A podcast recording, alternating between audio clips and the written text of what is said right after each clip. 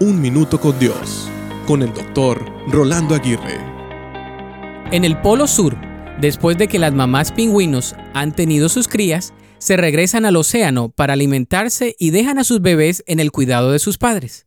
Al transcurrir de algunas semanas, las mamás regresan buscando a sus crías entre miles de pingüinos hasta que la mamá y sus hijos reconocen el sonido de sus voces y son reunidos.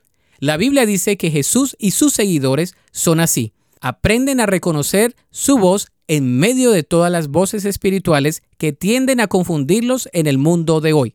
Si no tenemos cuidado, podemos ser llevados por voces que nos guiarán por el camino espiritual erróneo al no reconocer la voz de Jesús a través de su palabra.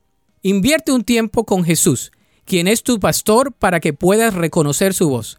Él te guiará por el camino correcto si solo escuchas su voz. La Biblia dice, mis ovejas escuchan mi voz, yo las conozco y ellas me siguen. Les doy vida eterna y nunca perecerán. Nadie puede quitármelas.